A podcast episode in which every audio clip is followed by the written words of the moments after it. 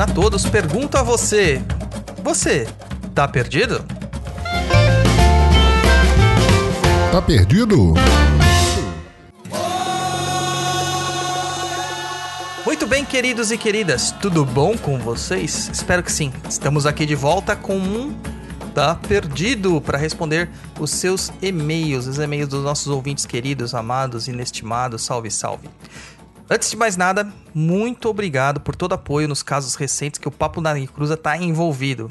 Principalmente a minha pessoa, né? E esperamos que isso sirva de despertar para os outros. A gente tá fazendo o nosso lado e, como sempre, a luz incomoda muito as trevas, mesmo que a seja, né, aquela luzinha mais trevosa como a nossa. E eu estou aqui com dois siricuticos, dois seres trevosos, dois demons da Goetia. Primeiro deles, o japonês. Fala, japonês. Olá, olá, boa noite, pessoal. E a segunda demônia. Essa, essa é demo mesmo, mano. Essa ela tem até uma camisa demônia. E ainda me encontrou pela primeira vez com ela para me seduzir. Bárbara Gatti. Nossa, como você é aberto, né? Você fala tanto da sua vida pessoal. Eu posso Oi, dizer- gente. Eu posso dizer que ontem você ficou falando bastante da sua vida pessoal também. Então, enquanto isso, assim, né? A gente vai estar aqui discutindo, lavando nossas roupas para vocês aqui. A roupa do casal. O Luiz de testemunha. o Luiz é a nossa testemunha. Ele que serve para apaziguar as coisas. Vamos lá, falar das nossas redes sociais. E não se matem, cada um fala uma vez, um por vez. Se você segue a gente e não segue, tem o Facebook, facebook.com.br papo na encruza. É o twitter.com barra papa na cruza. Tem no Instagram também, arroba papo na encruza ou instagram.com barra papo na encruza. E o e-mail que é o contato arroba perdido.co. E se você quiser É. ver o, o japonês dançando ao som de Labamba, entra lá no nosso TikTok e no Papo na Encruza também. Certo? Além disso, a gente tem sempre aqueles textões lá no nosso site Perdido em Pensamentos, www.perdido.co. Mais de 600 textos publicados, muitos vídeos, muitos podcasts e muitas coisas mais. É, a gente consegue fazer vários livros ali sem escrever nada, só copiando e colando agora. Então é isso aí, gente. Vamos aqui subindo a música e a gente vai pros primeiros e-mails. que a fome pedia.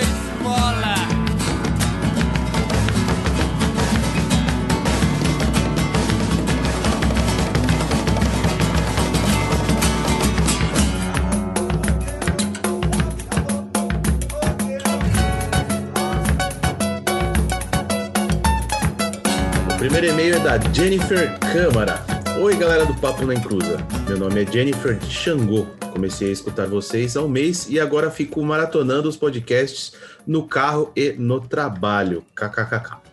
Primeiramente, quero dar os parabéns para vocês por compartilhar o conhecimento com tanta coerência. Falta muito isso na nossa religião. Quero dizer também que sou fã da Luciana. Beijos, Lu! Adoro o jeito dela e ela me inspirou a ver um defeito grande meu e trabalhar para melhorar ele. Essa questão de ficar criticando os outros e aceitar que cada um tem a sua verdade, isso não significa que está errada. Precisa ser menos crítica. Mas enfim, sou um bandista e comecei a trabalhar no centro como médio de incorporação há uns dois anos. Nunca tive outro tipo de imunidade e mediunidade, mas sempre tive muitos desdobramentos e queria compartilhar duas experiências que foram muito intensas. Primeira vez em que acordei às 5 horas da madrugada, fiz a besteira de olhar no relógio a hora. Escutei na hora o galo cantando e me veio o ponto do seu tranca-ruas e que o Exu, o Exu que eu trabalho. Eu senti uma presença, presença forte no meu quarto. Óbvio que morri de medo, porque todo médio de incorporação é cagão. Fechei os olhos, orei o Pai Nosso até me acalmar. E na hora que estava pegando no sono, de novo escuto minha pomba gira, Dona Maria Padilha, rindo e falando assim: abre parênteses. Você ainda não está preparada, mas já estamos indo embora. Fecha parênteses e dormi de novo. Hashtag cagaço. Depois disso, tive uma experiência de desdobramento em que eu estava em uma casa muito escura. Em volta dela tinha uma fumaça densa negra. E eu sabia que estava em companhia da Maria Padilha. Lembro que ela estava me ensinando a manipular aquela energia. Eu pegava ela com as mãos e manipulava, e ela se transformava em uma luz branca. E eu jogava de novo para a casa. Lembro que ela estava para ir aumentando. Peraí. Lembro que ela me falava para ir aumentando com calma. E toda vez que eu pegava aquela energia densa, eu sentia muita dor no corpo, muito desconforto. Nisso, acordei umas duas vezes sentindo dor. Levantava da cama, bebia água e voltava a dormir. Voltava para o mesmo sonho no mesmo lugar. Até que chegou um momento que a dor era tanta que eu pedi para ir embora. Acordei no outro dia normal, mas lembrando de toda a intensidade daquela madrugada. Depois disso, tive poucas experiências de desdobramentos. Aí é o ponto que queria chegar. Nesses tempos de pandemia, sem o centro, não incorporo mais, não sonho mais e não sinto mais nada. Sinto às vezes que estou sozinho. Nas orações, não sinto mais o conforto que sentia. Acho que os guias devem estar fazendo coisas mais importantes para dar importância aos meus mimimis, mas sinto falta de sentir a presença deles. Será que isso é para trazer algum tipo de ensinamento da minha fé? O que posso fazer para manter me manter fortalecida? Bom, só queria compartilhar minha história e saber a opinião de vocês sobre ela. Em breve escrevo mais e-mails. Obrigado a todos e muito axé. Uau! É, primeira coisa que eu vou falar aqui. Olha, não é todo médium de incorporação que tem medo de entidade, não, viu? Eu não tô nem aí, eu não tenho medo nenhuma. Já a Gatibi. Eu tenho medo de ver. Gatibi Deles mesmo eu não tenho. foge. A Gatibi, ela viu um. Eu vi, falei pra ela que eu vi um heresia em casa, ela. tchum, vou dormir. Foi dormir? É assim. Mas então, é... primeira coisa, né? Experiências de desdobramento, elas não são mediúnicas, né? Elas são anímicas. Então é bem comum você é, ter uma experiência assim sem ter um controle total no começo, tá? É bem comum mesmo, tal, ter essa intensidade, essas dores. Até porque você luta muito contra isso também. É bem padrão a gente lutar contra essas coisas, tá? Contra a- a- o desdobramento. A matéria, ela tem uma. Ela exerce uma influência muito grande na gente, né? A gente tem uma paixão muito grande pela nossa matéria. Então é bem difícil você conseguir se afastar muito do seu corpo material durante um desdobramento. Raras pessoas conseguem isso. É, a gente vê muitos relatos aí, pessoal falando que foi pra Marte, foi pra Lua, viajou pro espaço, foi ver a namorada de. É, a namorada tirando a roupa enquanto tava tom- tomando banho, etc e tal, em desdobramento. Gente, não é doutor estranho, né? Não é assim que funciona, tá?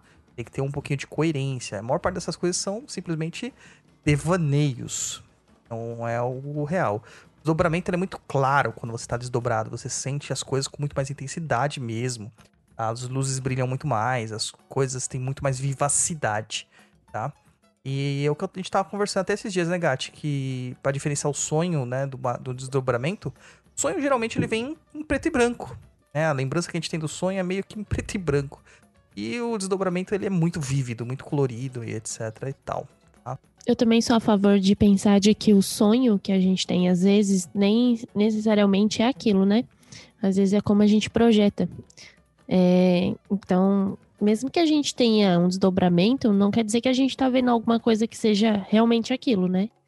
Então, só lembrando do nosso assunto. E nessa questão assim dela não sentir mais os guias dela perto por esse momento de pandemia, o que, que você acha? Você que passou por algo similar, similar. Normal. Eu não tô sentindo nada ultimamente, porém, falaram que é por minha culpa mesmo. Porque eu também estou relaxada, né? Não tô acendendo vela, não tô fazendo banho. Mas também eu não tô sentindo mesmo, sabe? Antigamente, mesmo que eu não fizesse isso com frequência, eu sentia uma, uma coisa mais, né, mais próxima, mais calor, vamos dizer assim, né? Alguns pensamentos intuitivos. De, de- do tempo da pandemia pra cá também não, mas porque A gente anda numa num clima conjunto, né, onde todo mundo tá meio né, na mesma vibe negativa, muita gente tá realmente falecendo. Então, acho que eles também estão ocupados com outras coisas, né? Do que ficar sendo babada a gente. Tem um ditado aí que ditado que não sei se alguém já inventou, mas eu tô usando muito, né? Que talvez a espiritualidade esteja agindo com você da mesma forma. É, eu ultimamente eu só tô gastando tempo com quem gasta tempo comigo. O que eu quero dizer, eu só estou dando valor para aquelas pessoas que me dão valor. Quem não dá valor, perdeu. Então, se você não está cultuando a sua espiritualidade, talvez ela também não está olhando para você.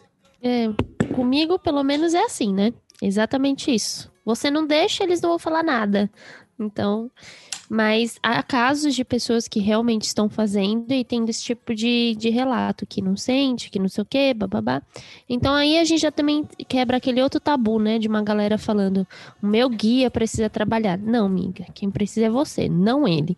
Entendeu? Aí eu te pergunto mais ainda. Te pergunto mais. Será que muitas dessas pessoas que estão, não estão sentindo nada, agora você é um capeta, agora eu vou deixar um monte de gente com um papo atrás da orelha. Uhum. Elas sentiam de verdade alguma coisa no terreiro?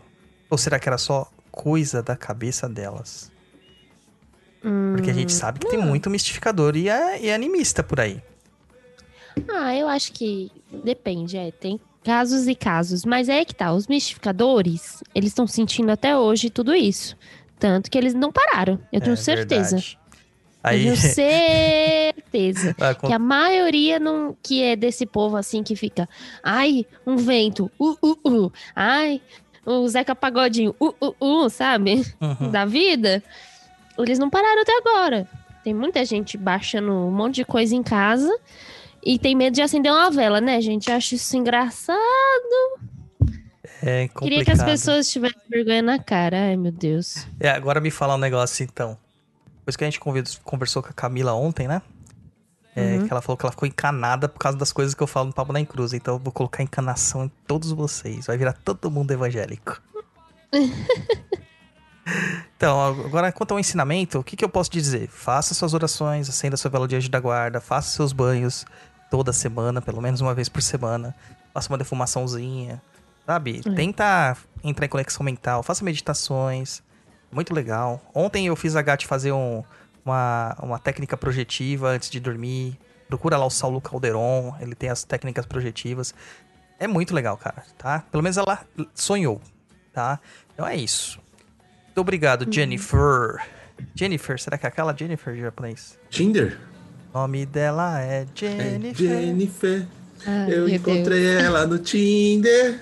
Vamos lá, Francisco Echevaria. Salve galera do PNE. Bom, tenho duas dúvidas. Um, sou uma pessoa extremamente cética, objetiva e pragmática.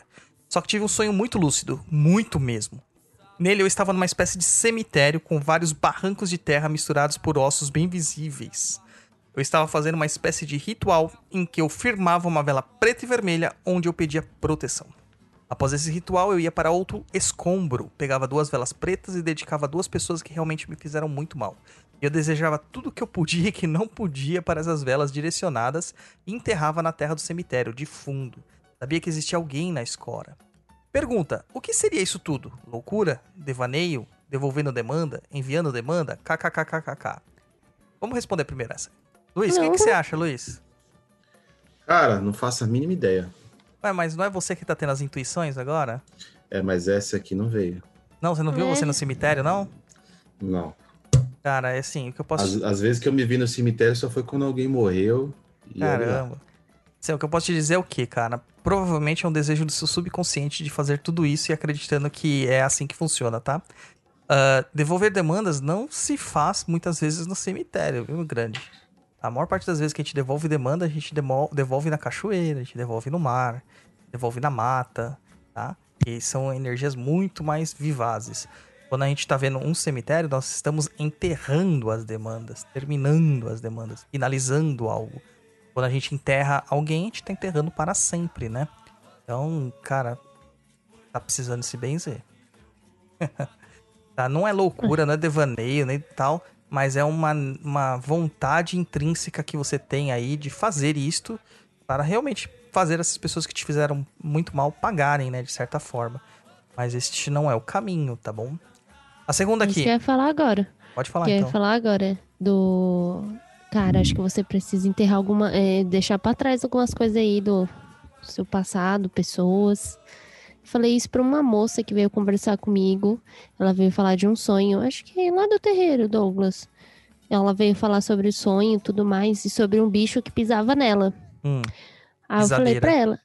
é, na hora eu falei pra ela, eu falei, olha, assim, na hora, assim, sabe, foi automático. Eu falei, eu acho que você precisa, na verdade, deixar certas coisas pro passado, do passado pra trás, né? Você tá deixando isso muito te, te controlar.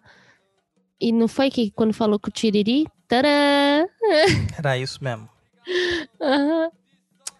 É, Por isso que eu falo, às vezes o nosso cérebro, ele projeta certas coisas, né?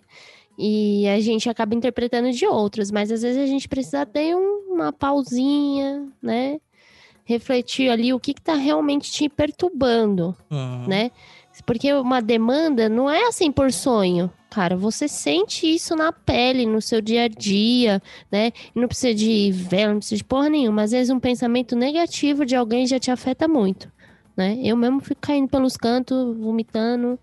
É assim. Não precisa de sonho, não precisa de nada demais, assim. O sonho às vezes acontece só para as coisas que a gente não quer ver. E muitas vezes é a interpretação do nosso próprio cérebro, nossas preocupações. E como você diz que é cético, mas se você sonhou com isso e acredita que seja algum, né?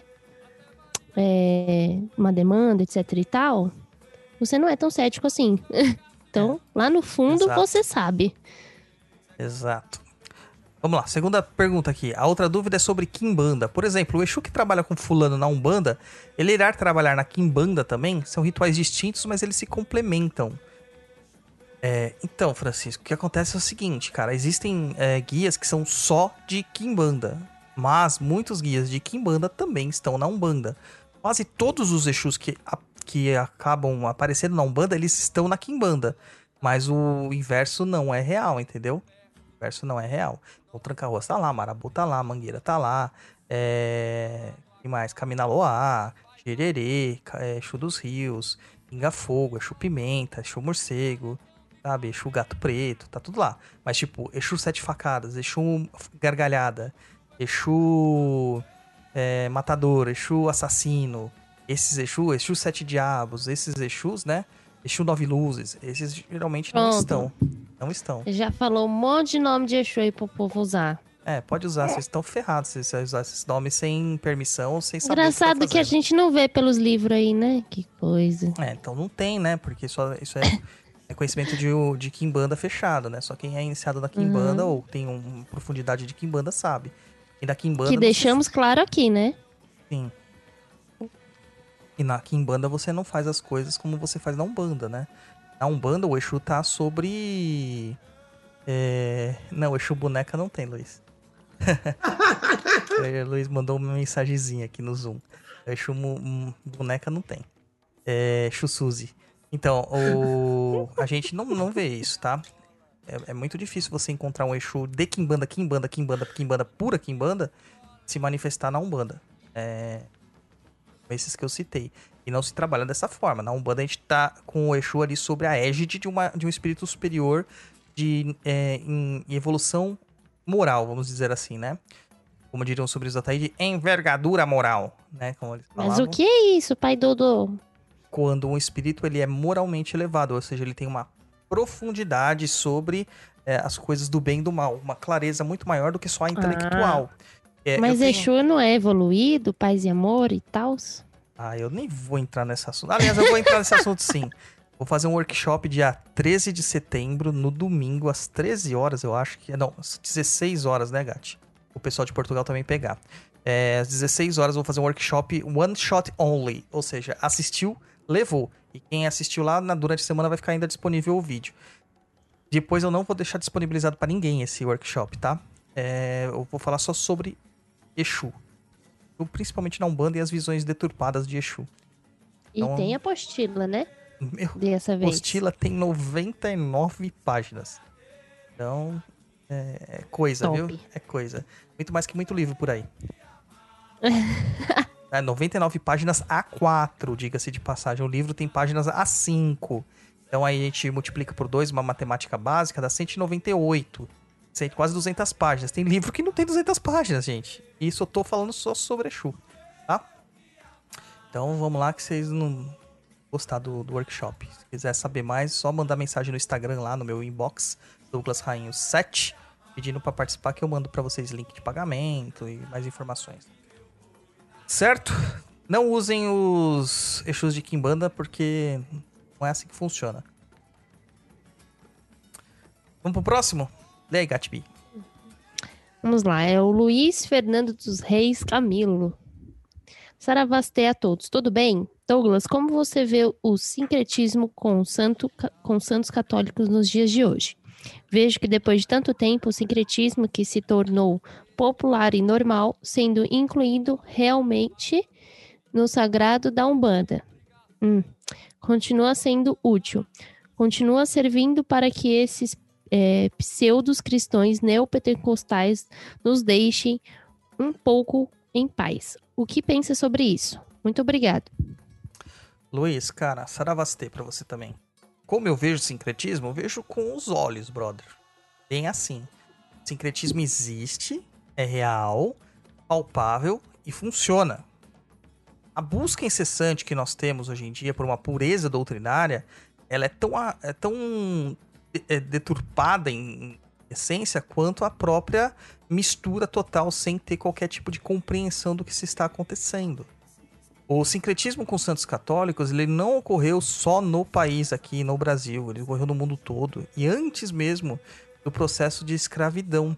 Antes mesmo, se você estuda um pouquinho de história, você não estou direcionando para você, mas todo mundo estuda um pouquinho de história, além dos livros da escola, a gente percebe muitas coisas que são divergentes.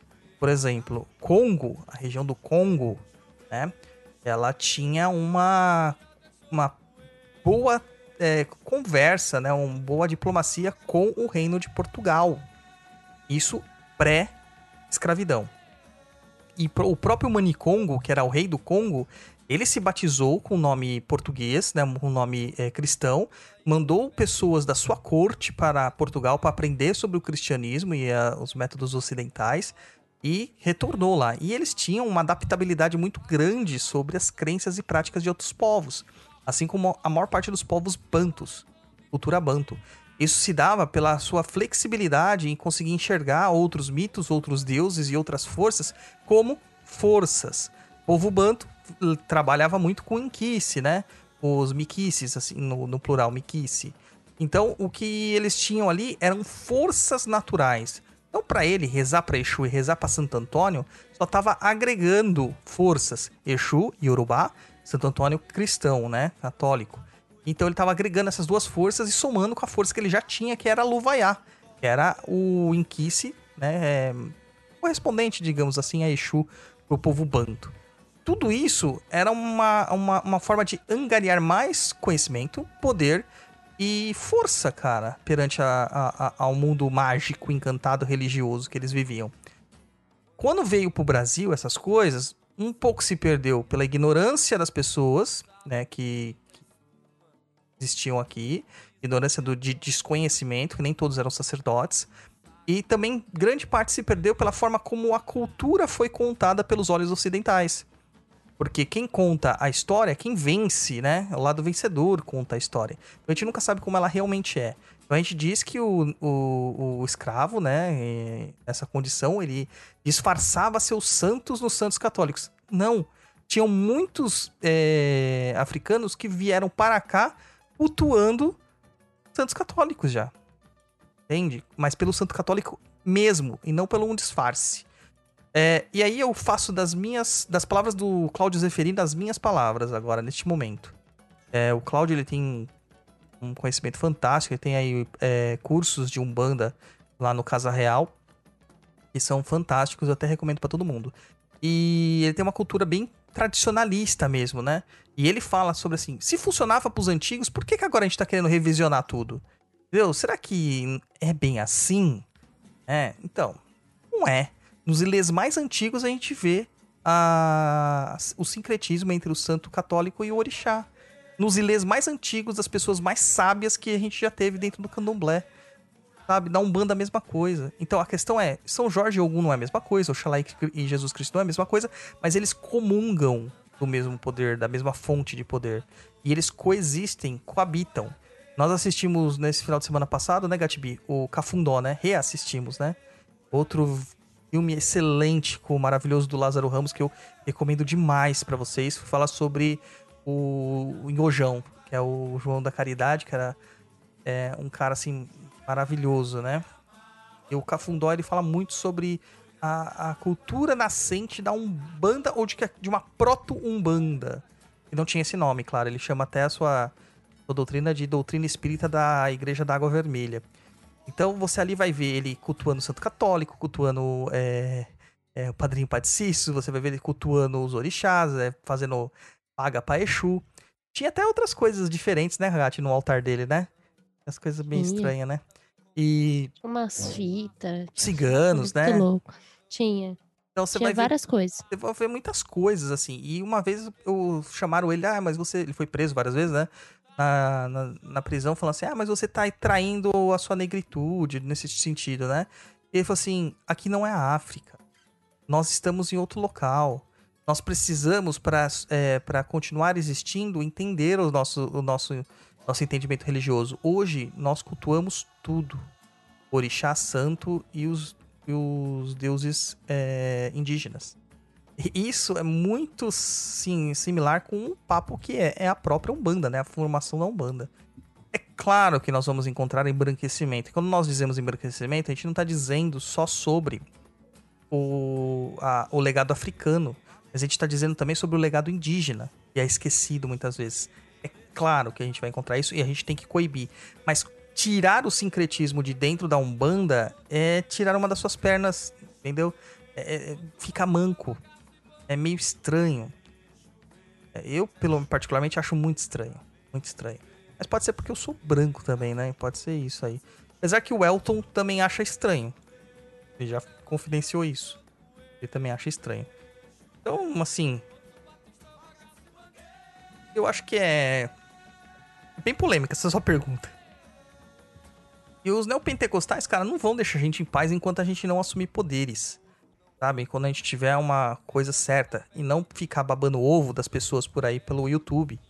E sim pelo trabalho que eles fazem na vida real. É. Cara, eu imagino a mãe menininha, sabe? Joãozinho da Golmeia. O, a própria Mãe Senhora, a Estela de Oxóssi. Fico imaginando essas grandes matriarcas, sabe? Tata Tancredo, esses caras assim que fizeram uma diferença no mundo. Eles olhando assim pra gente, assim, essa umbanda de paz e amor, sabe? E negócio, apesar que nem todos eles eram de umbanda, a maior parte de candomblé. Mas olhando assim, sabe, essa- esse muito paz e amor, sem querer é, ter posição na vida, sabe? Sem querer sumir realmente que a gente tem que fazer algo pra mudar as coisas e não ficar dependendo dos outros, esperando que venha um Messias alado do céu, é, vitaminado de whey, pra fazer isso pela gente. Não vai acontecer, cara, não vai acontecer. E, inclusive, até peço pra vocês, a gente tá próximo das eleições. Infelizmente vai ter eleição esse ano. Sabe? E um monte de um bandista vai sair como vereador. Não votem neles por eles serem umbandistas. Procurem os trabalhos sociais que esses caras fizeram. Procurem os trabalhos pela comunidade que esses caras fizeram. Você não vai encontrar nada. Porque o que eles querem é só poder. Tá? Eles querem a massagem no ego. Esses caras não fizeram nada. Então procure ver qual que é a biografia do cara e não só é, o que ele deixa expor na internet, o que ele deixa aparecer. Procura saber a raiz. Você encontrar a raiz, né? Porque tem muitos dele que nem raiz tem. Tá bom? Ô Luiz, Oi. cara, sabendo que tem um negócio muito legal aí acontecendo que esgotaram todas as unidades praticamente. Tem uma, eu acho, ou duas ainda restantes. E que, meu, Sério? muito show, que foi muito show aí e que, meu, vai abrir já pré-venda pra próxima edição. Você sabe do que eu tô falando? Ah, o sucesso da internet macumbística? Com certeza. É, do que que é, Luiz? É o famoso Macumbox. Tá famoso, né? O Macumbox famoso. está, está aí nos trend topics da Macumba É, Mundial. tô vendo, cara. É praticamente com o Macumbox você acende até vela, meu. E aí, o que, que você pode falar pra gente da sua atividade macumbística, Gatibi? O que, que é o Macumbox?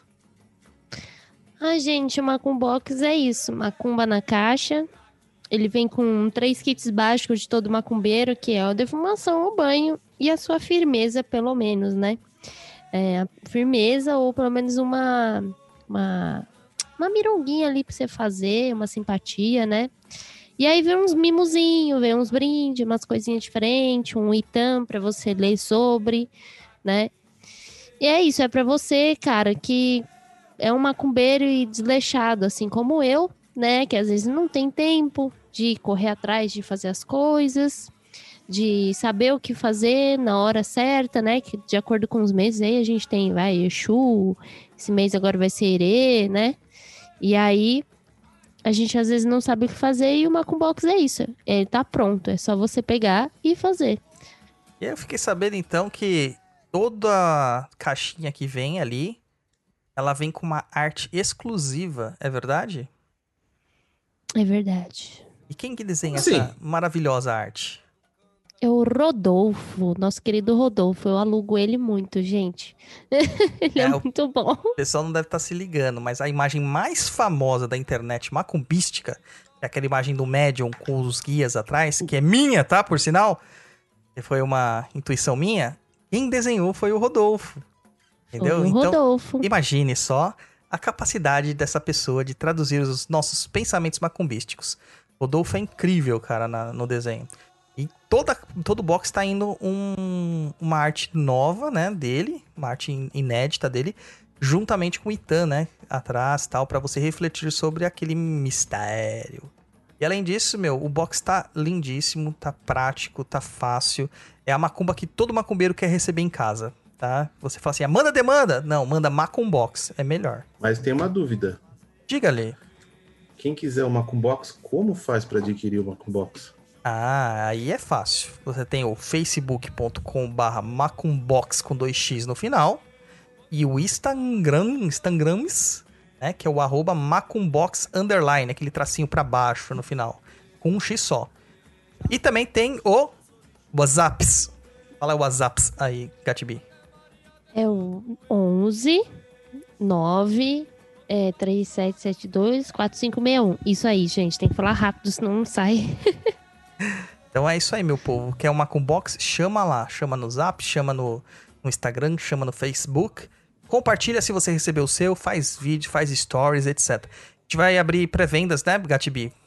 Eu tô me Isso. sentindo íntimo aqui. Eu já falo nós porque já tá no papo, já tá aqui, não tá perdido. Então, É, tipo.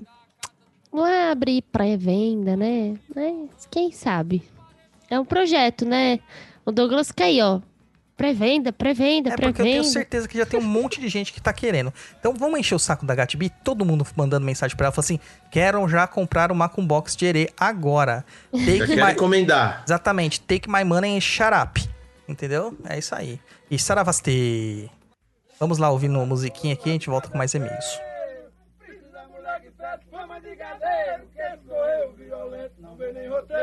Quanto mais de vaidoso. Você sabe quem pegou vaidoso? Vem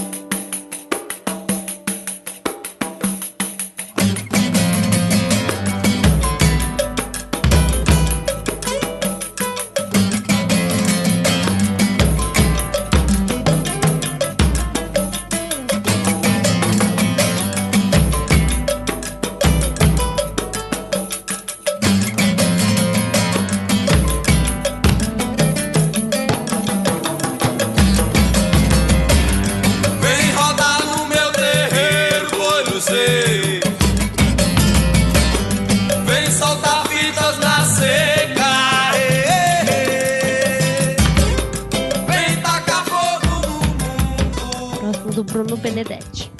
Olá, Douglas e toda a galera do Papo. Partici- é, participei de uma discussão sobre piratas na Umbanda e vi que muita gente acredita na manifestação, ou seja, incorporação deles com a linha de marinheiros. Prefiro acreditar na linha, numa linha de Exus, piratas, do que manifestação deles como marinheiro. Pois é, um arquetipo bem, negati bem negativo. Acho que tão negativo como os cangaceiros. Portanto, não consigo ver alguém incorporar um pirata na Umbanda, sem ficar com um pé atrás quando a realidade. Quando o quê? Quanto, à realidade da incorporação. Logo, gostaria de saber se você considera a existência do Exu Pirata. Caso sim, qual seria a sua forma de trabalho e vibrações? Muito obrigado. Desde já, queria saber se você vai disponibilizar seus livros em formato de e-book. Moro nos Estados Unidos e está bem caro o seu livro da Amazon para cá. Quase 115 dólares. Uau! É muito dólares, né? Mas Hum. agora resolveu tudo, que a gente tem a nota do Lobo Guará, agora tudo vai resolver. Mas vamos lá. É, Primeira coisa. Os piratas dizem ar. Né? Como já diria o- os backyardigans. Na verdade, gente, não tem essa loucura de pirata na Umbanda dessa forma que a galera tá fazendo. Piratas, cangaceiros e etc., eles foram muito romantizados pela literatura, pelo, pelo cordel, é, no caso dos, dos piratas não, mas ah, do cangaceiro sim. É, os piratas foram muito romantizados pelo cinema, pelos filmes, pela televisão. Gerou uma cambada de gente alucinada, né? Porque a gente acredita em tudo que a televisão passa. É aquilo, ninguém abre um livro pra ler e quando lê alguma coisa desgostosa no livro, simplesmente o fecha e para de, de tentar entender a vida como ela é. Não existe essa de linha de, de piratas. Não existe essa de piratas na Umbanda. Doa quem doer, mesmo a quem tem na trunqueira pistola de pirata. Não existe isso, gente. Pirata é um bandido. Era um bandido. Não um bandido romantizado. Existiam piratas que são chamados de corsários, que estavam até a serviço das, dos poderes legais, como a gente vê com muitas milícias que acontecem hoje em dia. Se a milícia hoje em dia ela é criticada, por que, que a linha dos piratas não é também? Ou a linha dos supostos piratas e a visão dos arquétipos de pirata, né? É meio estranho, né? Falar sobre essas coisas. É, fiquem com Peter Pan, tá, gente? Lá no Peter Pan, pirata é bandido. Pirata é o inimigo, tá? Mas em todo lugar é assim. Não Toda essa- historinha de pirata é assim. É, mas. Eu não sei por que eles-.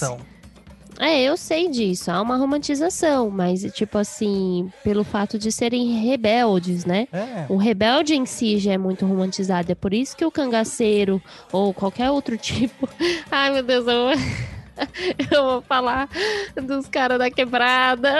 É. Tem os manos daquele parado, os malandros. Ai, gente, mas, enfim, é romantizado. Os rebeldes são romantizados. Mas, gente, é absurdo isso, a história do pirata, do povo meter a bandana, um tapa-olho, perna de pau, gancho, velho gancho. Ô, gente, Mano, é, é mais fácil explodir. Sabe por que pirata usava perna de pau? Porque explodia na hora que eles iam é, colocar o- a pólvora dos canhões. Ia explodir o pé do Ah, cara. é. Por que você não explode o pé também? Entendeu? Ai, Não, é. Na verdade, você nem devia dar esse spoiler. Porque se eu vesse um, um pirata aí, vai que ele escuta, né? E aí a gente. Um pirata. é, a gente chega nele e fala: Como você perdeu essa perna? Ele vai falar: Foi um tubarão. Tubarão vai te pegar. Tchau, tchau. Andou na... Pensei na mesma coisa, É. andou na prancha. Cuidado, o tubarão vai te pegar. Gente, o povo é muito sem noção. Pelo amor de Muito Deus. sem noção. É por isso. Gente, é assim, né? Aquela coisa, a gente fala, fala, fala, fala, fala, e ninguém se toca. Tem muito lugar aí que o povo fica falando, ah, tá conversando sobre ciganos, sobre essas coisas hoje, né? E. E é, o povo não se toca que, tipo, o, o porquê que não é legal trabalhar com essas coisas desse naipe, né? Não é que não é legal trabalhar. É falar sobre, porque o povo acha que tudo é festa. Então, Sim. se a gente fala alguma coisa, vamos fazer festa. Mano, até roubou jogando arzinho assim, gelo seco no. Tá Nos tendo tá agora tendo, nas. né? Ô, gente, se liga, Pombagira entrando de limousine. Aí que. Como é que era? Eu vi um pirata aí que ele também tava dentro da bacia.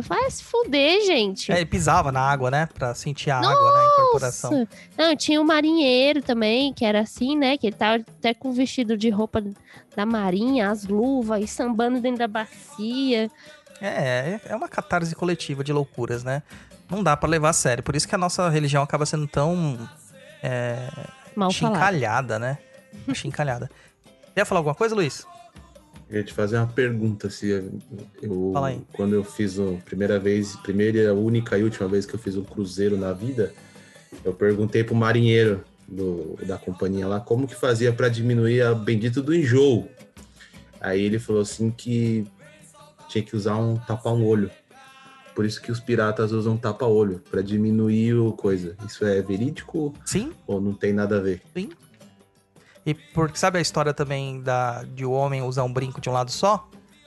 Não? É também por causa dos piratas, porque o busca o Bacamarte, né, que era aquela aquela o rifle que eles usavam, ele tinha um um coice danado e tinha um argo, um tipo um gancho, né, que era onde fazia o eu, não sei o nome daquilo lá, né? O negócio que você aperta pra puxar pra trás, onde vai bater a. a- a- é o cão. É, o cão, chama aquilo. chama cão, então é. isso aí. Acho que é isso aí, o cão.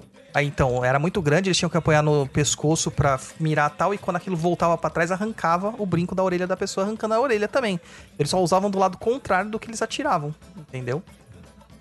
Eu não posso ser pirata. É, não dá pra ser pirata, você já tem brinco brinco dos nas dois duas lados. orelhas. É. É? Então, gente, Viu? Aqui, é, tá perdido também é cultura, viu, com gente? certeza. Exu pirata existe. Existe um Exu chamado Exu pirata, tá? Mas é um Exu que quase não trabalha. Muito difícil você ver a manifestação dele. E não vai aparecer Exu piadinha. Capitão Gancho, A cara. piadinha. É a piadinha. É porque ele tá sempre navegando, né? É, ótima. Ótima. Tá. Ótima. Mas é isso, gente. Não, não cai nessa, não, tá, gente? É é um pessoal aí que fez linha de caminhoneiro, linha de palhaço. É. Cada coisa. Tô sabendo até que Ganesha já incorporou no, no terreiro. Tá umas coisas é, absurdas. Ganesha, é verdade, eu tinha esquecido disso. É, o cara coloca uma cuequinha de elefantinho e começa a falar pras, pras Zequete, pras cambona. Vem ver minha trombinha. É pra isso, cara, pra isso. Tá? E quanto ao livro, mano, é, Meu não Deus. vai rolar em e-book, tá? O meu contrato com a editora não permite publicação online. Infelizmente, a gente tem que fazer concessões pra gente conseguir publicar no Brasil, tá? Eu falo isso direto.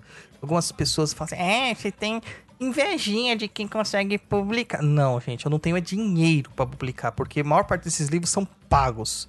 A galera paga pra se publicar, tá? No meu caso, eu não paguei nada. Graças a Deus, a Nova Senda, ela acreditou no meu potencial. A gente vendeu uma quantidade que eu acho suficiente, razoável, mas pra editora não, tá? Então, é, a chance de ver um outro livro meu por aí vai ser quase difícil aí, porque até eu perdi um pouquinho o tesão disso aí. Mas a gente vai trazer muito sempre conteúdo pra vocês de outras formas que vocês possam adquirir aí de uma de um- com precisão, tá certo? Então, infelizmente em e-book não vai rolar. Vou contar uma curiosidade do livro do Douglas. Conte-lhe. É, talvez isso aí dê uma desestimulada. Depois de um tempo a gente achou PDF sendo vendido do livro no Mercado Livre, cara. Pois é. Você lembra cara. disso? Pois é. E aí, assim, a cada PDF vendido ilegalmente, é pelo menos umas 10 pessoas que tiveram acesso a ele, é sendo chutando bem baixo, assim. E que impedem a editora de ganhar o lucro dela. Porque o, o autor não ganha nada, gente. É, A gente ganha pouquíssimo. E impedindo a gente, a editora de ganhar o lucro dela, porque é um capitalismo, né? A gente não é- se torna relevante. E aí não vem novos livrinhos. Paciência. Mas o meu livro tá lá na venda na Amazon. Tá aqui, pelo menos quem mora no Brasil, tá à venda na Amazon. Então, tiver um amiguinho aqui, o preço da Amazon, ao contrário do que tá lá nos Estados Unidos, tá muito mais em conta do que qualquer outra livraria. Muito mais em conta. E eu fiquei feliz, sabia, Luiz, que tem terreiros que estão usando meu livro como base doutrinária pros, pros filhos, mano. Tá sendo Pouco usando bem de legal. referência? É, tipo assim, vamos estudar sobre doutrina de Umbanda, teologia de Umbanda. Usamos o livro do Douglas, cara. Eu tô ficando muito feliz com isso aí. Quer dizer que a função que o livro foi Usando escrito... você no, TT, no TCC também, né, mano? Sim, fizeram o TCC com o meu livro, com interações minhas, com entrevistas minhas, é, dissertações, né? Tem rolando aí algumas teses, com coisas da gente aí. É muito legal isso, muito legal. Fiz até um Lattes por causa disso. Certo? Olha ele. Certo. E agora a gente pode mudar um pouquinho aqui. Eu queria saber uma coisinha para você, Gatibi. Como que faz para mandar perguntas para nós? É no contato arroba perdido.co. No e-mail, tá, gente? Saiu o e-mail. Por favor, mande no e-mail, porque o Douglas não consegue responder todo mundo nas outras mídias. Eu até tento fazer isso no Instagram, É, mas no e-mail a gente consegue ter essa- esse bate-papo aqui maior sobre as dúvidas de vocês, tá? Ah, outra coisa, Luiz. Tem um tal de workshop que vai rolar agora, dia 13 de setembro, que eu citei, né? Mas além do workshop, o que, que mais a gente disponibiliza para os nossos queridos ouvintes, seguidores e amados encruzetes? Um curso de mediunidade, Curso de mediunidade. O que mais? curso de limpeza de ambientes, Muito bem. Esse é o Luiz. O que mais, japonês? Vamos ver se você sabe todos. é, curso de benzimento. Ué, tá indo bem, vai. A última agora pra lacrar. Qual que é o outro? Outra, outra, mas eu não lembro, cara. Curso de chakras japonês. Curso de chakras, é verdade. Eu É. gravei esse curso e não, é muito curso. Além do workshop de cristais e da palestra sobre a história da Umbanda, né? Que a gente tem também. E a gente encontra isso aí ali no perdido.co, tem todos os links, mas principalmente no www.perdidoead.com com M no final. Você vai encontrar os- as referências dos nossos cursos lá. E Gatibi, nós estamos preparando um outro curso aí, né? Está totalmente gravado já, em fase de edição. E eu acho que a galera vai gostar. Você participou lá, você sabe, né? Tá top demais, eu achei. Tô super feliz que eu ganhei umas plantinhas a mais até. Tem coisa pra caramba lá, tem coisa pra caramba. E ó, nada nunca feito na, na face da internet, cara. E tá ali, ó, tudinho à disposição pra vocês. E outro que é a apostila, eu acho que eu dei uma exagerada, né? Tem uma apostila. Você- Quantas páginas? São 50 Você- páginas de apostila. Você só vai ficar atiçando a curiosidade das pessoas ou vai poder dar um spoiler ainda? Ah, vou pensar nesse final de semana se eu dou um spoiler. Daí se eu, se eu for dar um spoiler, eu lanço lá no, no nosso Instagram, no Douglas Rainho 7. Eu lanço lá pra vocês. Certo? Então, Então só fica ligado aí que logo logo tem mais um cursinho do pai do, do tio Ogum lançando aí. Isso aí. Sobe a música e abaixa o sentimento neste momento, né, japonês?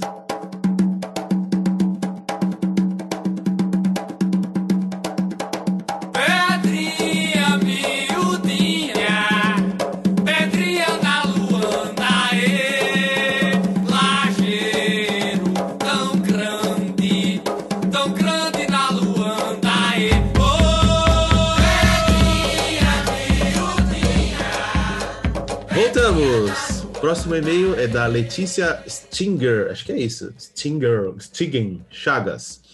Olá, Douglas e pessoal do Papo, tudo bom? Tô mandando esse e-mail para fazer um feedback sobre o último episódio sobre a evolução, revolução macumbeira e tô tendo bastante dificuldade em colocar isso em palavras, porque não quero passar a impressão de estar sendo, abre aspas, problematizadora, fecha aspas, e, cavar, e cavando em questão onde não tem. Eu gostei muito de ouvir o episódio. O tema é muito importante e precisa ser falado. Chega de varrer para debaixo do tapete assuntos sobre os quais ninguém quer discutir. Precisamos falar sobre tudo isso. Se tivéssemos falado antes, talvez não tivéssemos chegado ao ponto do Brasil de hoje. Acontece que um pequeno pedacinho do diálogo, lá pelos 40 minutos, me incomodou um pouquinho, ou melhor, um poucão, a ponto de eu estar aqui escrevendo esse e-mail. Ai, ai, ai, o que, que será? que será, hein? Vamos lá.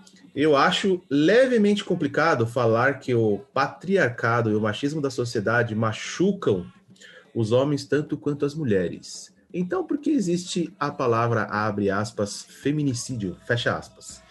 Acho complicado também falar que para as lésbicas não é fácil, é tão fácil quanto para os gays. E o fato não é tão de... difícil quanto pros gays.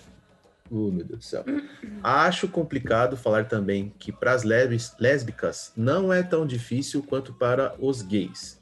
E o fato de não sermos levados a sério, sermos tratados como fetiches e é só uma fase. Sermos alvos de estupros, estupro corretivo. Seria isso? Isso, isso mesmo. Não acredito em análise comparativa da dor. O sofrimento existe para todo, todos em diversos níveis. Assim como existem privilégios e recortes de cor, dinheiro e biotipo dentro das minorias. Mas senti que deveria falar alguma coisa sobre, afinal, estamos no mês da visibilidade lésbica e é importante mostrar que dentro da comunidade LGBTQL, acho que é, isso. não, né? é LGBTQI. EI. LGBTQI, muitas vezes somos silenciadas também. Levanto a bandeira na esperança de gerar algum tipo de reflexão sobre o assunto, além de movimentar a discussão. E para deixar claro, não me ofendeu. Não tô, abre aspas, cancelando, fecha aspas, ninguém. Vou continuar apoiando e compartilhando, indicando vocês para todo mundo. É só um toque mesmo. Achei que precisava falar e me sinto à vontade e entre amigos aqui. Muito obrigado a todos pelo conteúdo, os cursos, os livros e a companhia. O papo poderia virar semanal. Só acho. Hahaha. Beijo a todos. Bom agosto pra gente. Deixa eu só falar o final aqui. Letícia, ser semanal, meu, assim, quinzenal já dá um trabalho tremendo, né? É uma que a gente, vamos dizer assim, a gente não vive disso, a gente tem outras obrigações, vamos dizer, eu tenho trabalho, Douglas também, Bárbara, Roy, Luciana também, é, e cara, montar um, um, um episódio é, demanda é, pesquisa, demanda é, agenda de todo mundo, levantar, questionar os, os ouvintes, é, pegar as perguntas nas redes sociais, montar agenda de convidado, enfim, é um trabalho. É, Parece que não, né? Porque chega lá, tá tudo prontinho, mas por trás aí no, no background aí tem um trabalho enorme. A gente gostaria, se a gente é, tivesse, vamos dizer assim, mais tempo e vivesse só disso aqui, É, se a gente fosse Felipe Neto, né? teria. Hã? Se a gente fosse Felipe Neto, por exemplo, É. o Whindersson É, um- Nunes. é, esse cara aí, os, os gigantes aí da, da internet brasileira, que, que ganham muito bem e conseguem pagar é, pessoas assim para eles chegarem lá já tá, vamos dizer assim, tudo mastigado, teria sim semanal, mas infelizmente não é o que acontece. É, inclusive, falando em, em gigantes da internet, recomendo a todo mundo o Mundo Estranho do Castanhari lá no Netflix, viu? Muito bom. Não é mundo estranho. Não, o que que é? É mundo mistério. É, coisa Mundo assim, Mistério, misterioso. Isso, alguma coisa assim. É muito bom, cara, muito bom. É legal. Pena que foi super curto, velho. Nossa, achei que ia ter várias coisas. Ah, mas é uma produção bem, bem da hora, né? Top, É, boa. mistério. Vamos lá, Mundo gente. Mistério, é, Mundo Mistério. mesmo. Eu que sou um, um patso mesmo, erro tudo. Então, vamos lá, é, Letícia. Não vou passar pano pra gente mesmo. De jeito nenhum, tá? Vou tentar pontuar as coisas aqui. É, quando a gente fala que o patriarcado e o machismo machucam os homens tanto quanto as mulheres, a gente não tá fazendo uma medição do quanto quem mais sofre, quem mais foi apunhalado, e nunca, nunca, jamais. Até que a gente sabe que historicamente a mulher sofreu muito mais, ainda sofre muito, né? Até você é, recortando aqui o feminicídio. A gente sofre muito com isso. Até os dias atuais, nossa sociedade é extremamente machista, misógina, preconceituosa, racista, homofóbica, transfóbica, é, sei lá, pobrefóbica, sei lá se existe esse termo, entendeu? Enf- Enfim. Mas quando a gente fala que machuca os homens, é porque machuca. É, a maior parte dos, mach, dos machão que tem por aí tem frustrações muito grandes dentro deles que não são tratadas em terapia, que não são tratadas culturalmente, não são tratadas socialmente. É, existem muitos homossexuais e, e não saem, entre aspas, do armário porque tiveram essa criação, entendeu? E eles tentam passar a vida toda provando pra eles mesmos que eles não são daquele jeito que eles são, que é a essência deles, que é a verdade deles, por causa dos outros. Então, o machismo, a misoginia, machuca também o homem. É, machuca o homem no sentido de. Eu, eu sou homem, né? Eu posso dizer por mim, de ter que ir pra escola, ser o mais bonito, mais forte, é, o melhor. Imagina, eu sou baixinho, cara. Sou todo... Hoje eu sou gordo, mas eu era magrelo. É, você ter que ser o galã, o pegador, todo mundo fica questionando a sua sexualidade, todo mundo fica questionando quando você teve a sua primeira transa, e que não deveria ser assim. O homem não deveria encontrar o prazer sexual pela primeira vez num puteiro. Uma puta, como eles pessoas Foi falam. no né? puteiro em João Pessoa, É. descobri que Inclusive, a vida tava é. Foi... até ouvindo novamente esse, essa música do Raimundos essa semana.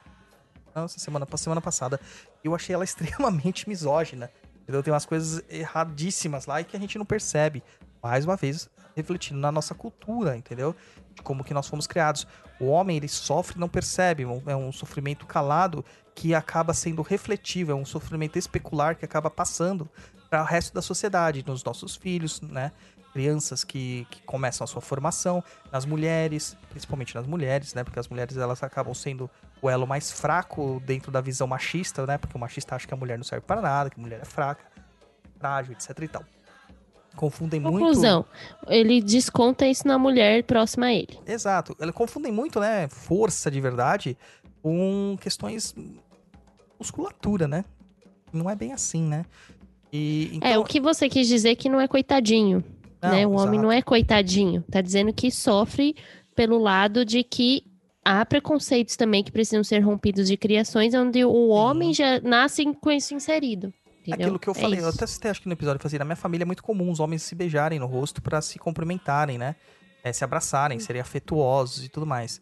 Eu lembro que uma vez, quando meu filho me beijou na escola pela primeira vez, os professores olharam pra mim assim, assustados. E falaram assim: você não pode fazer isso, seu filho não pode te beijar dessa forma. É, é, é uma forma muito pejorativa. Eu falei assim: por quê? Porque eu tenho barba? E, eu, e ele é Mas um- foi ele no é um rosto menino? ou foi selinho? Não, foi no rosto. Ele é um menino, ele não pode me beijar assim. E eu tive essa, essa complicação, entendeu? É, é, é- é chato demais você. Mas ter que viver- professor mais intrometido, bicho. É, cara, tanto que ele mudou de escola, né? Uhum. É, é chato você meu, ter que ver essas pai, coisas. Meu cara. pai que é meio machista também, né? Meu pai tem um pouco disso por causa da cultura dele. Apesar dele relutar bastante, ele mesmo cumprimentava no rosto das pessoas. Então, Os homens, é uma coisa que não é né, comum. no né? caso. Não Coisa é que comum. E... Mas sei que ele é machista pra várias outras coisas. Sim. E aí você Hum. vai pra uma escola, você tem que, sabe, mostrar que você tá namorando, mostrar que você tá vivendo um mundo que não é seu. Às vezes você não gosta de futebol. Eu, por exemplo, eu não gosto de futebol. Entendeu? E até os meus. Sei lá, quando eu comecei a namorar com 13 anos. Mas até os meus 16, 17, meu pai tinha certeza que eu era, nas palavras dele, maricas. Porque eu não gostava de futebol. Entendeu? São coisas assim que não fazem sentido. Não fazem sentido. Eu usar um brinco, que nem eu furei minha orelha com 13 anos. Furar, usar um brinco na minha época, hoje todo mundo usa brinco, tatuagem, piercing e tal. Mas na década de 90, isso era um absurdo. É, o Luiz sabe bem, né, Japa? Quanto preconceito a gente já não sofreu? Putz, quando eu furei a orelha, eu fui chamado de marica. Aê, japonês marica. Sem contar outras coisas, né? Que Não, o e fora que a gente tinha o cabelo- da- A gente tinha o cabelo enorme, né, cara? A gente tinha o cabelo grande pelas costas. Eu, o Luiz, a gente tinha cabelo comprido, usando brinco, entendeu? A associação com uma mulher era imediata. É... Então a gente teve essas questões. É claro que isso impactou muito menos pra gente do que impacta com as mulheres realmente que sofrem isso muito, né? É, que impacta também com, com, com a comunidade LGBTQI, plus também que, que, que sofre muito, né, com isso tudo. É muito difícil pra eles, eu tenho certeza disso. Mas se pra gente já é difícil, a gente fica é, extrapolando de como é mais difícil ainda pra elas, pra essas pessoas. Entendeu? É, é um Que absurdo. na verdade, eu acho que o mal de todo mundo, na real, assim, é parar de querer colocar ah, um único público que passa por alguma coisa. Porque não é assim, cara. Todos Entendeu? passam, tipo, né? eu, é o que eu costumo dizer. Eu não gosto de conversar sobre determinados assuntos, porque se você vem com um discurso pronto, apenas um perfil, cara, você não tá pronto para ter essa conversa. Porque é aquela coisa, as pessoas sempre vão entender que você tá apoiando um lado e não tá apoiando o lado dela. Mas o fato, o ponto é que as pessoas precisam tirar essas, essa visão de que, ah, é só um, é só um. Não. Gente, nós somos todos, todos passamos por isso. Todos. É, e um reflete homens- no outro, né, Gatti? Um acaba refletindo um no reflete outro, né? no outro. Homens, por sua vez, claro, sofrem menos nesse quesito de, de.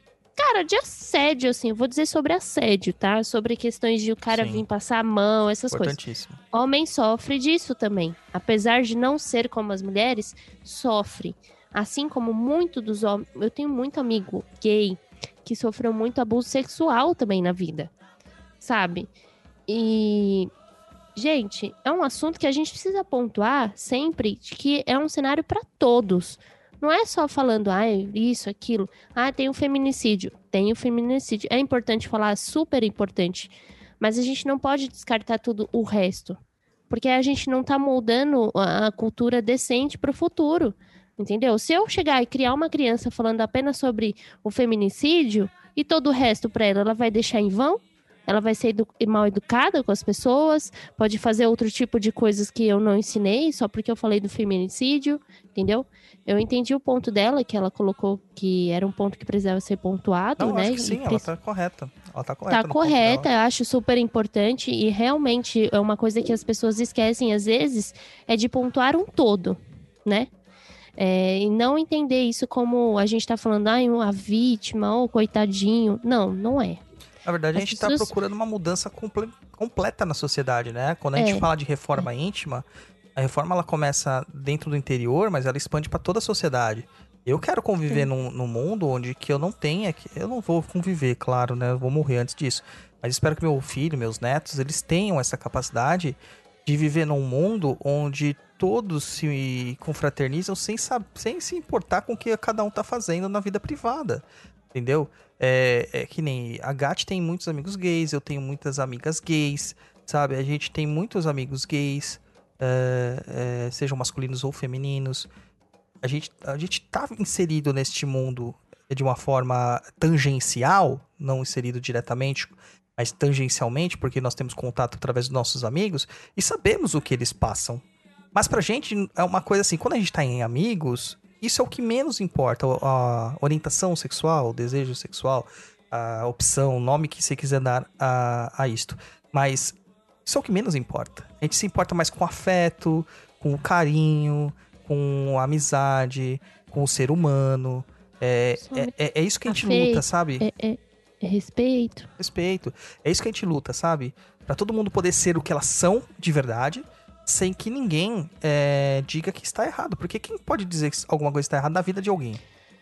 Não, eu acho que, o, na verdade, o que deveria ser pontuado é o que é errado é errado e essas pessoas nunca são cobradas. Isso é um ponto que ninguém fala, né? É é mais do que só ficar falando um por um desses perfis, mas a gente deveria pensar como, como pegar essas pessoas e fazer com que melhore de fato, né? Tava pensando esses dias, a gente fala tanto de é, do que algumas algumas não, né? A maioria das mulheres sofrem hoje em dia em relacionamentos e o quanto isso é todas, difícil. É, enquanto isso é difícil de, sabe, de passar pra frente. De, a gente não tem apoio, a gente não tem nada disso. Sim, A mulher é muito discriminada quando ela se abre. Ela é muito discriminada. Uhum. Ela é vista como vagabunda. Ah, ela fez por merecer. Também olha a roupa que ela tá usando. Né? E, é, inclusive, em relacionamentos saudáveis, o homem traz o machismo dentro dele algumas vezes, que foi incutido nele pela sociedade que ele nasceu. Entendeu? E acaba que muitas vezes ele não percebe e estraga o relacionamento dele. E aí a questão não é que, que a gente não sente. Todos nós temos machismo dentro de nós. Somos homens e mulheres, todos temos. É, todos temos homofobia, transfobia, todos nós temos. Nós temos que nos educar para que isso não se transforme é, maior do que aquilo que nós queremos que seja. A gente tem que aprender com isso, nos depurar e dar continuidade para passar para a próxima geração é, melhores formas de conduta, até para eles serem mais felizes. Porque nós não somos felizes com tanto preconceito, tanto assédio, tanta violência contra as pessoas, tá? E é um, um- pessoas no geral, né? Falei alguma coisa errada? Devo ter falado um monte. Não, devo ter falado um monte. E... É isso mesmo, a gente não sabe, a gente sabe que vocês não estão cancelando a gente. Manda suas perguntas mesmo, manda suas críticas e tal. Exponha o seu coração, que é um lugar democrático. Só não xinga a gente, tá? Como já fizeram. Tá bom?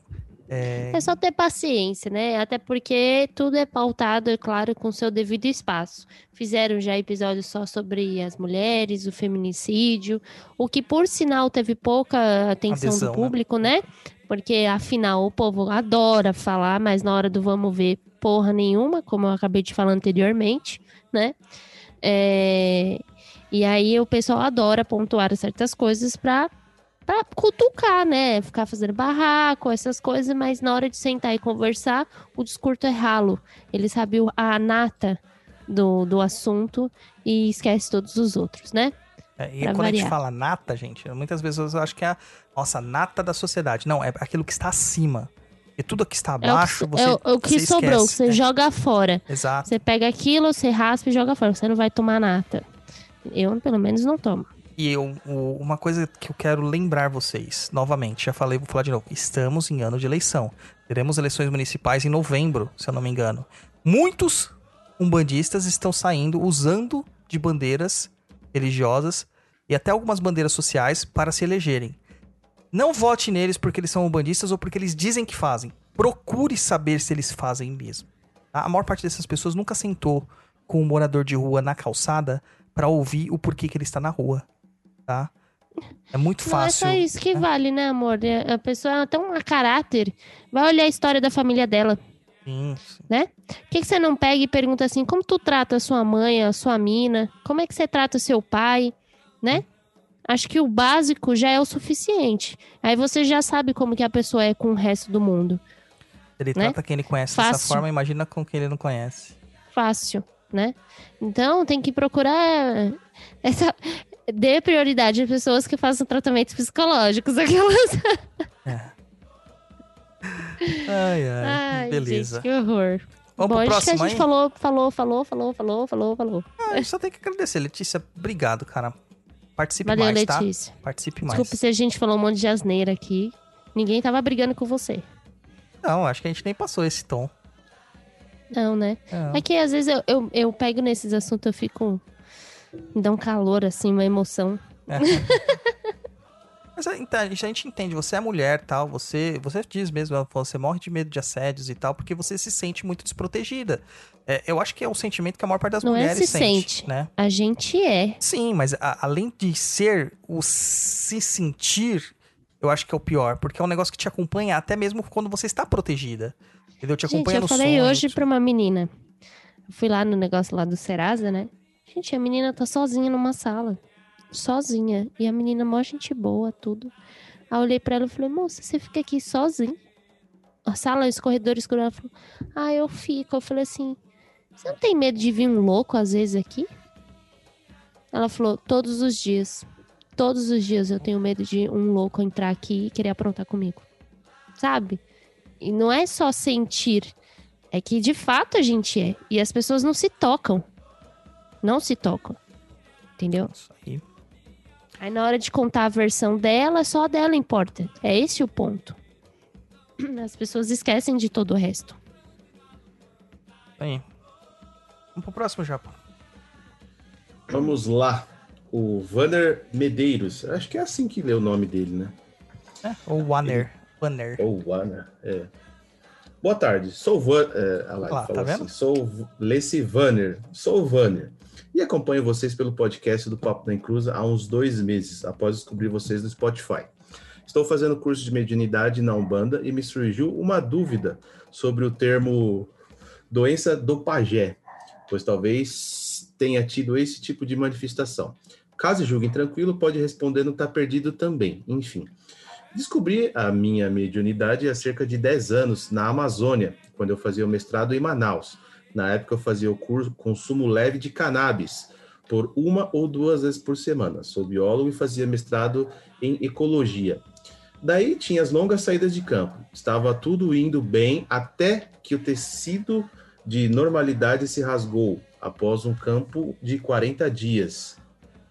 Quando estava lendo O Lobo da Estepe. Mano, não sei o que é isso, mas tudo bem. Parece que o livro acelerou alguns processos.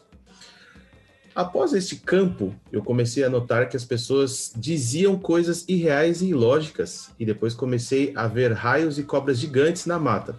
Fiquei em pânico e senti como se estivesse sendo constantemente perseguido. Perdi uns 20 quilos, pois tinha medo até de comer e beber água. Ao voltar para casa dos meus pais em Brasília, meu psiquiatra laudou a situação como um surto psicótico. Me tratei e compreendi que as coisas estranhas que eu via na mata eram alucinações visuais e auditivas. Entendi também que o THC foi promotor desses surtos, ainda que o uso fosse esporádico.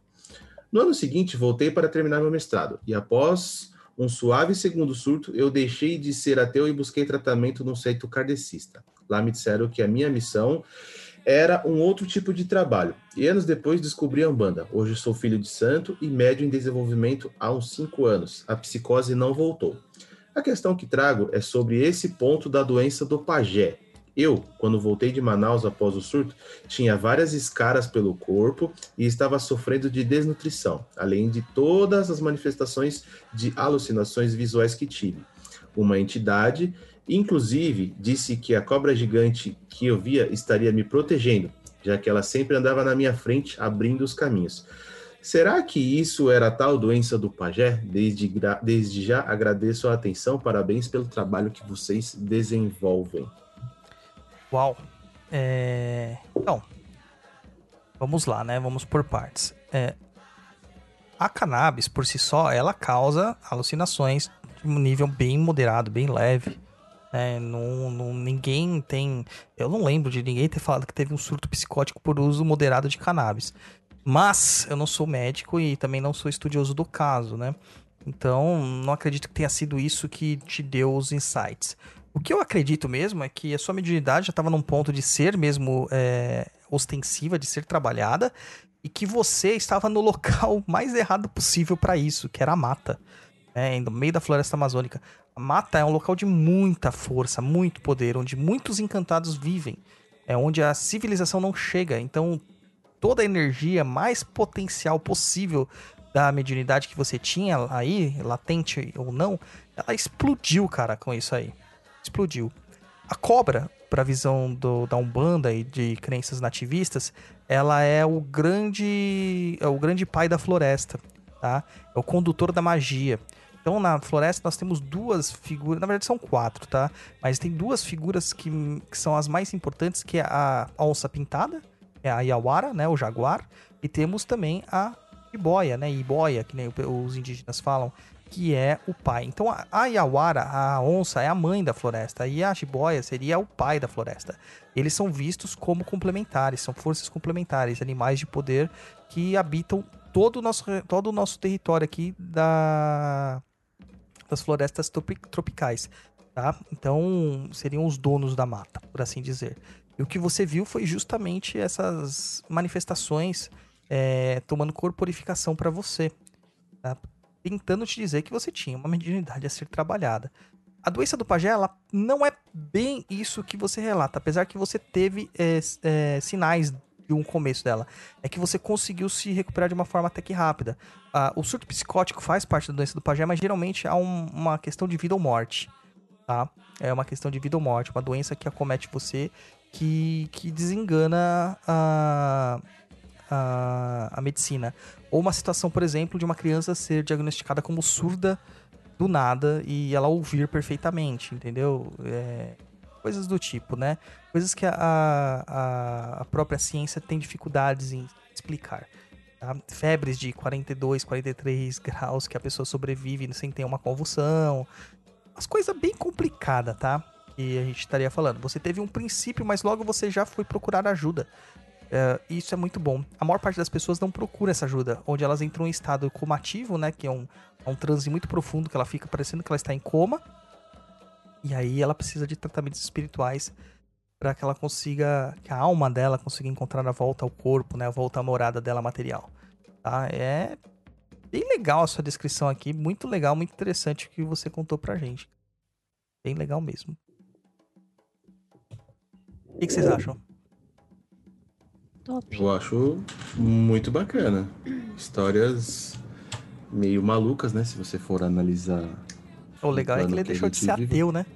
É uma coisa que forçou ele a deixar de ser ateu, né? Pois é. Muito bom. Então é isso aí, é, Vanner, né? Vanner. Muito obrigado pela sua mensagem. E obrigado por estar lá no curso, tá? De mediunidade. Espero que tenha te ajudado nesse processo aí. A gente fez com muito carinho. Eu disponibilizei lá pra quem já fez o. Aliás, eu disponibilizei até pra quem fez o curso de. o mini curso de mediunidade. O, o nosso nossa apostila sobre mediunidade, com os infográficos lindão lá que não tem em lugar nenhum, cara. Você não encontra aquilo aí. A apostila. Cara, o carinho que a gente tem pra fazer material pra vocês é incrível. É muito conteúdo, é muito conteúdo mesmo. E o preço é ridículo de baixo. Ridículo. Pois é, mas se fosse 200 reais, todo mundo queria fazer, certeza. É, eu até que acho que foi até que bem, mas em lançamentos é, as coisas vão bem mesmo, né? Agora, vamos ver daqui pra frente. Vamos ver daqui pra frente. Se você tiver oportunidade, cara, dá uma chance pra gente lá no Perdido EAD, tá? www.perdidoead.com. É muita informação, cara, é muita coisa que a gente põe lá pra vocês, pra facilitar o, o- o estudo, o entendimento de vocês. Não vou dar nada de mão beijada, claro, como alguns outros locais fazem. Ó, junta essas duas velas que você já é médium. Não, não é assim. Mas eu vou fazer vocês pensarem bastante e vou ensinar muitas coisas legais. É, para quem gosta de práticas, o curso de limpeza de ambientes é prática o tempo todo. Tem muita macumba lá pra você fazer, muita, tá? Aí você pode fazer até um combo, né, Luiz? Compra uma macumbox, faz, Faz o o curso, de curso. práticas e aí, mano, Vai pra galera, Aí, né? ó. Pra Top. galera. Pra galera.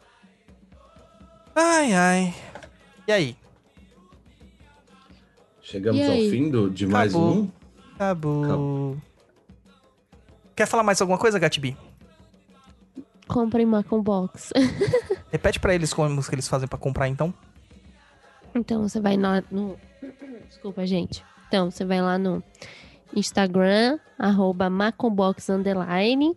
Aí você também pode mandar mensagem pra gente pelo WhatsApp, que é o 11 9 3772 4561. Tem que falar rápido eu não né, perder o número.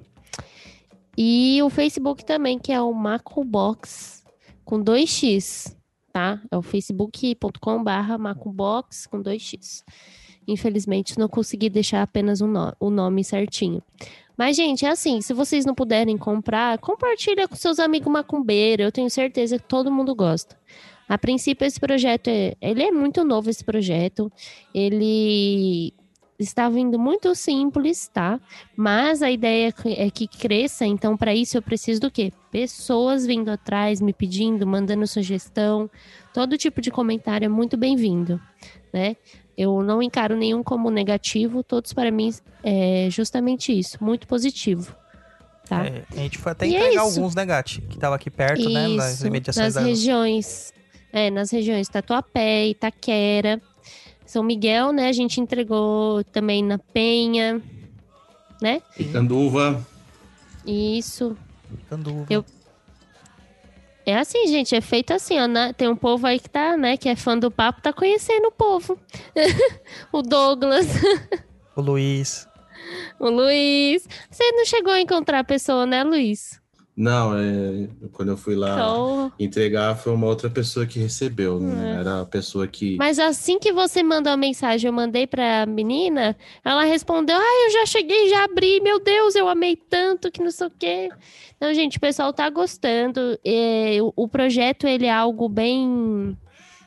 Artesanal. é, ele é bem artesanal. Ah, Aliás, essa pessoa que você foi entregar, eu não sei se ela conhece o papo, viu? Quem eu É uma ou do... Não, eu tô. Você, Luiz, acabei de me lembrar hum. disso. E, enfim. A- é artesanal, é feito na mão mesmo, não é nada artificial, né? Então a intenção é muito boa, o carinho também é muito grande. E espero que os próximos cada vez fiquem melhores. Eu vou soltar aqui, né, o tema aqui, eu vou soltar. Já vai soltar o Próximo. spoiler aí? Vai falar o que, que é o próximo? Não, tem que falar, tem que falar. É Ere, gente. Próximo tema é Ere. Pronto, soltei, falei, tchau. Aí todo mundo enche o saco da Gati lá, manda um monte de WhatsApp pra ela, fala assim: quero já comprar o Malcolm Box em pré-reserva. Aí vamos fazer ela soltar essa essa pré-reserva aí, pelo amor de Deus. Ah, gente, é porque, né? O Macum Box, a intenção, pelo menos, é as pessoas saberem o que tem dentro, né? Um pouquinho, assim. Não precisa ser tudo, mas dá uma espiadinha, né? Mas o próximo vai ser muito bom, eu garanto. Eu a garanto. Eu garanto. E você, Ai, ai, Luiz? fi- Cado, É, que você tem pra, pra contar pra galera? eu tenho pra contar que meu time tá meio devagar, mas como corintiano fervoroso, eu acredito no meu time. Cara, agora a gente tem name writings. Nós temos name rights na arena, né? É. Vai dar uma ajuda aí, mas ixi, meu time tem que melhorar. É que o Corinthians, assim como o povo, entendeu? Que ele representa, tá no Serasa, gente. Então, tá difícil, entendeu? Pagar as contas. Assim Eu como- saí do Serasa esses dias. É, isso foi verdade. Banco Bradesco maldito me, me, me, me negativou indevidamente. Eu vou ficar ainda um tempão lá no Serasa. então é isso aí, meu povo. É, muito obrigado pra vocês. Se vocês quiserem mandar sua perguntinha, envia lá para contato@perdido.co sem o M no final. Também não se esqueça de visitar nosso Instagram, é o Papo na Encruza, o canal do YouTube do Perdido em Pensamentos lá, que é canal Perdido em Pensamentos, você vai encontrar digitando no, no YouTube. Não é Papo na Encruza, tá, galera? O Papo é um programa, um quadro dentro do Perdido em Pensamentos. Lá tem muito mais coisas pra vocês. E se inscreva lá e nos ajude a combater a desinformação. Saravastê para todo mundo. É, vou pagar agora royalties? Acho que não, né? Naravastê pra todo mundo. Até a próxima.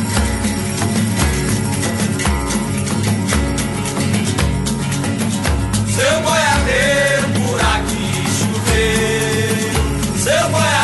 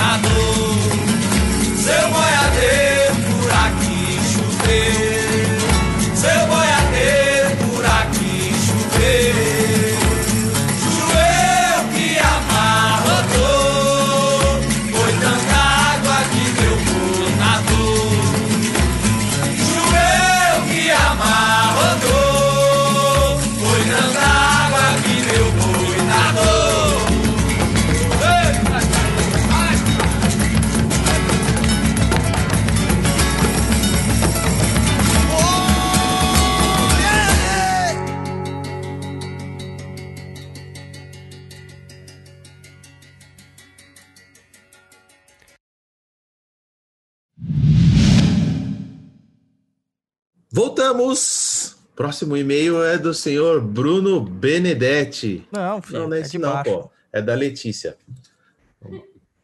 Eu tava parado aqui. Vai de novo.